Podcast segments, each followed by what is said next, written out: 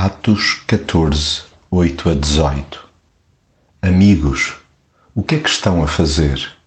Nós somos apenas homens, gente como vós.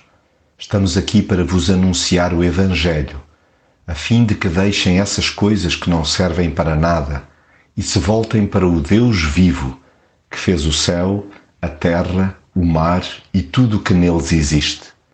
Noutro tempo, Deus deixou que todos os povos vivessem cada um à sua maneira, embora sempre lhes mostrasse quem Ele é por meio do bem que lhes fazia.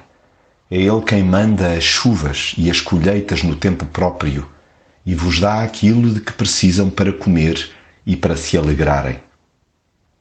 Quando os cristãos ousam romper a carapaça de indiferença que tantas vezes os envolve, deparam-se com o mundo real, onde o grosso das pessoas vive mergulhado em superstições, buscando respostas às suas carências físicas, materiais e espirituais.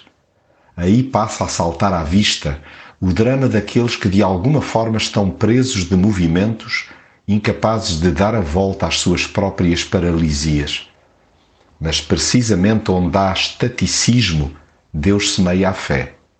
Urge falar da mensagem de esperança que há em Jesus, que logo se levantará quem creia. Importa, no entanto, que, fruto da ação de Deus, os seus seguidores não se deixem endeusar. Haja férrea disciplina para canalizar todo o destaque para Ele. Centre-se o discurso e o mérito em Deus recusando a inclinação natural das multidões fazerem dos líderes religiosos verdadeiros ídolos.